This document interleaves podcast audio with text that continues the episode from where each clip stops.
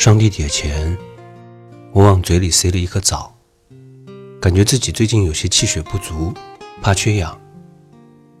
下地铁的时候，我真的不知道发生了什么，只是觉得门口挤的人太多了，我一定不能坐过站，不然又要迟到了，就拼命的往门口去凑。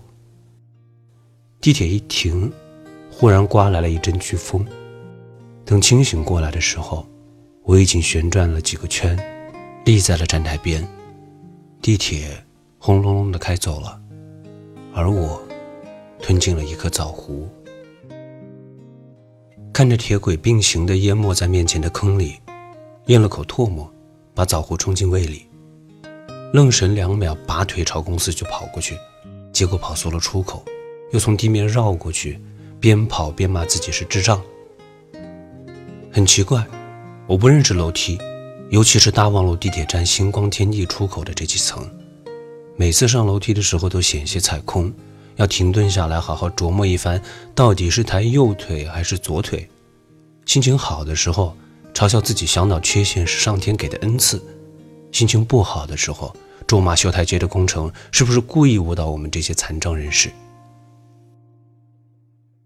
更多时候呢，没有心情，立马调整姿势朝上跑。二零一三年，我在星光天地后面的华贸商务楼上班，每天都要经过 Prada。下班的时候，被闪亮闪烁的橱窗亮瞎眼，从不停留，只怕赶不上地铁。圣诞节的时候，总会有情侣在这面墙旁边照相，我嗤之以鼻，心里想他们一定跟我一样，走都不敢走进去。闪亮的橱窗里是一颗一颗闪烁的星星，啊！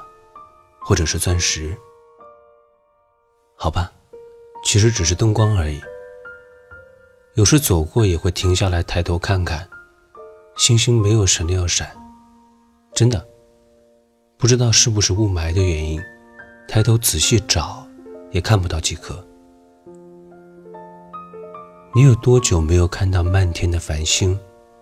城市夜晚虚伪的光明，遮住你的眼睛。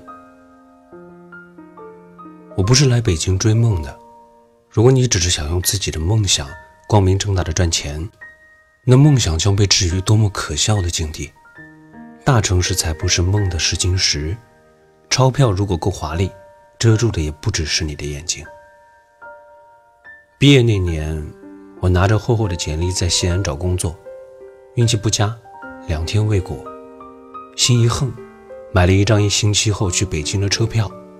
我默念着，如果这个星期之内我找到差不多的，我就先待着。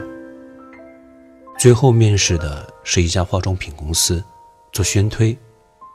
公司很漂亮，独占一层，格子间里飘着隐约香水的味道。HR 问了很多问题，让我拿笔写了一篇八百字的软文。他考量来考量去，捋捋刘海，推推眼镜儿，然后清清嗓子对我说。没有工作经验，实习期一千三，转正之后吧，看你成绩。他站在我面前，眼睛片挺厚，我侧脸望过去能看到一圈一圈的督促痕迹。我动动鼻翼，礼貌的点点头，说回去考虑一下。我靠，一千三，能不能把我十块钱的简历还给我？走出公司门口，我一路骂骂咧咧。踏上了火车，轰隆轰隆，带着一点不屑和满怀的不安。那时候谁知道这是命运之轴滚动出的节奏感？所有的北漂都曾经遇到过的几个问题：找工作大海捞针，哪哪都要人，不知道哪个公司更有前途；找房子雾里看花，哪哪都出租，照片和实景比淘宝图片和买家秀还差得远。加班时间长，感叹资本剥削；下班时间早却无处可去。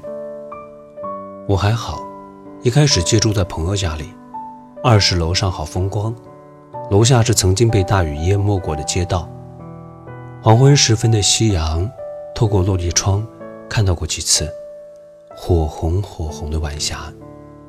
我和他坐在地板上数猫毛，安慰自己才来，总要有个过渡期嘛，死皮赖脸的在朋友家里加班到十一点，在公交站冻得腿抖，只为能够将那加班报销的二十元车费收入囊中。第一个月看着手机上的短信提示，两千零九十九的入账，感叹自己还不如一千三去给化妆品写软文。在拥挤的公交车中，欣喜自己个子够高，抓得住最上面那根扶手。被人潮推搡的东倒西歪时，被咸猪手侵扰不知如何声张时，也很想委屈的痛哭一嘴。后来，跟着中介看了无数间房，大多数是合租，一家里能住五六户，男女交杂。安慰自己，这不过是 low 版的爱情公寓，大家也一定能够和睦相处，其乐融融。黑车司机把我的行李甩在楼下，甩手而去。好不容易搬好家，打扫得干干净净，出去一趟再回来，推门就看到一个惊喜：一小队蟑螂由大队长带领着匆匆四散逃窜。倒吸一口冷气，一面之缘的室友姑娘看到我吓绿了脸，翻了个白眼：“你怕蟑螂啊？夏天才多呢。”我尴尬地笑了笑，看见蟑螂，我不怕不怕了。住了三天，就差点从十六楼跳下去。每个人都有一个死穴，昆虫就是我的死穴。不好意思，没能出现励志大逆转，没能长成一个一脚踩死一只还给他写墓志铭的坚强姑娘。我坐在床上大哭一场，赔了违约金，匆匆逃离。一个人穷困潦倒又孤单寂寞时，容易依赖伴侣。我的男朋友用电动车载着我逃窜在偌大的北京城，他骑车特别狂，在堵车的浩劫里东逃西窜。一开始我怕死，公司给交的住房公积金我还没有取出来花掉，我不能死。后来我不担心了，死是死不了，被电动车摔下来三次，都是他安然无恙，而我垂直坠落。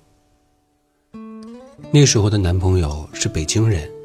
他不 care 有多少钱可以花，因为他有房，一个不足四十平的屋子，但是位于二环里，这有可能变成传家宝的一笔巨款，让他对生活的满足感直线升高。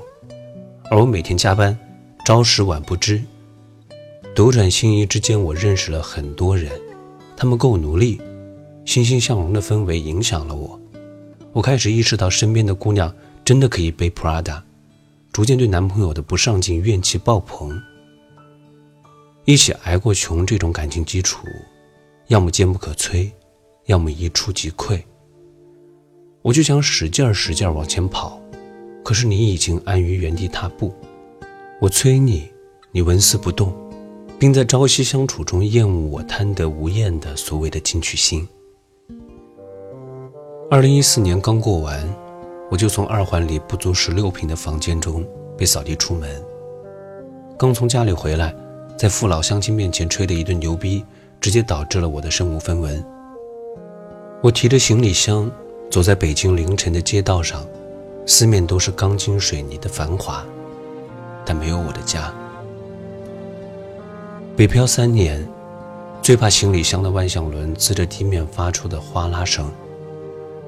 北京的街上太多人拿着行李箱，浓厚的漂泊感夹杂着尘埃，飘在空气里。勉强开了个房，我坐在椅子上，对着镜子抽烟，没哭，苦思冥想自己怎么会落得如此境地。抬头一看，四面都是墙，亲戚前没有窗。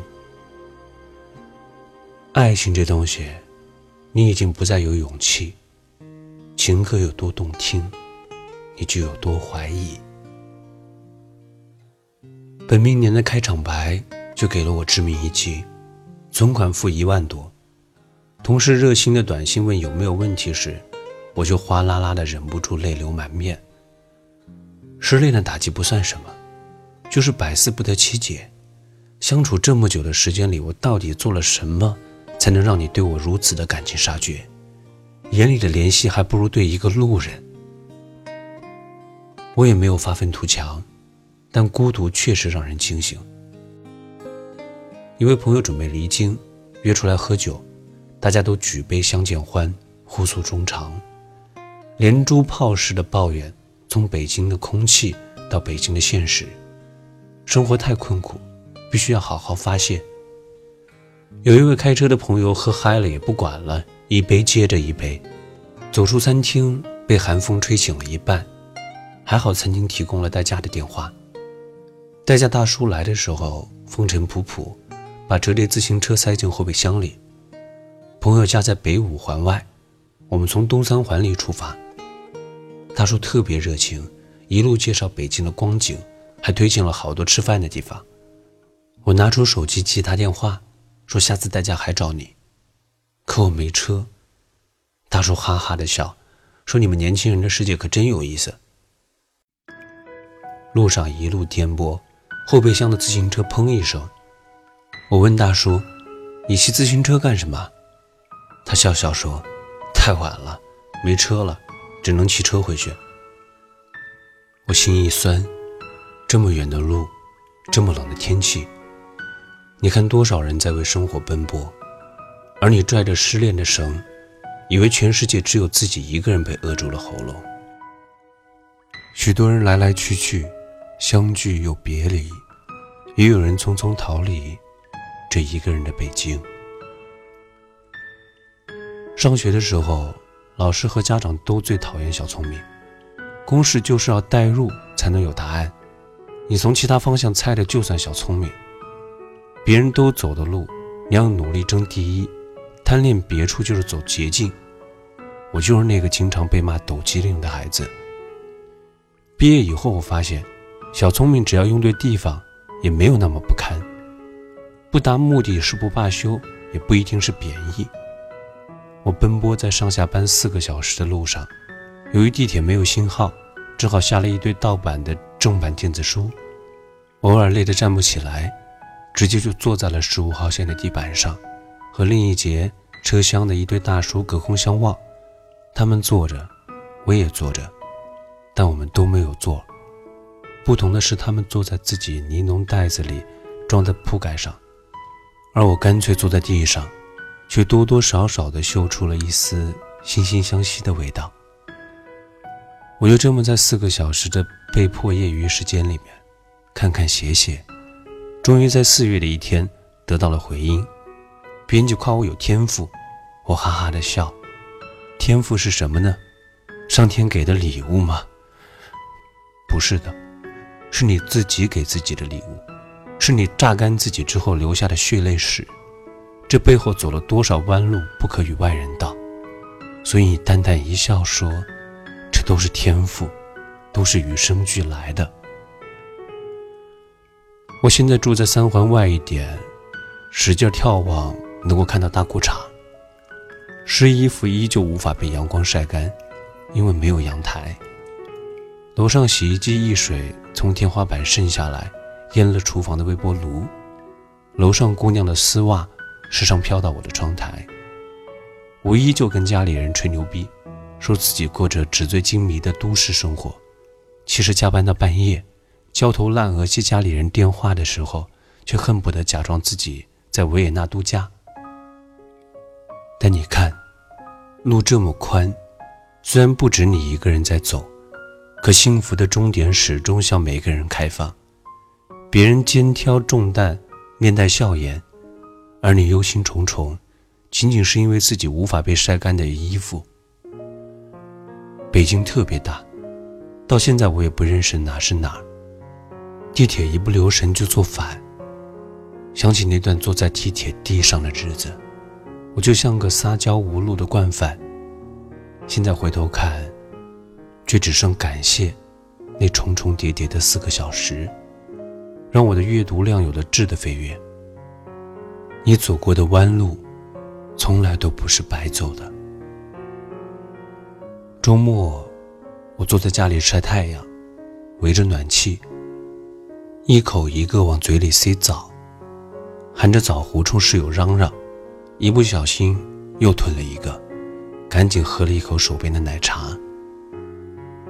大望路地铁站人依旧很多，不过走着走着，已经认清了出口，不会再轻易走错。也许，故事没有那么多诗意，但柳暗花明的香味，依旧最袭人。北京让我拥抱你。在晴朗的天气。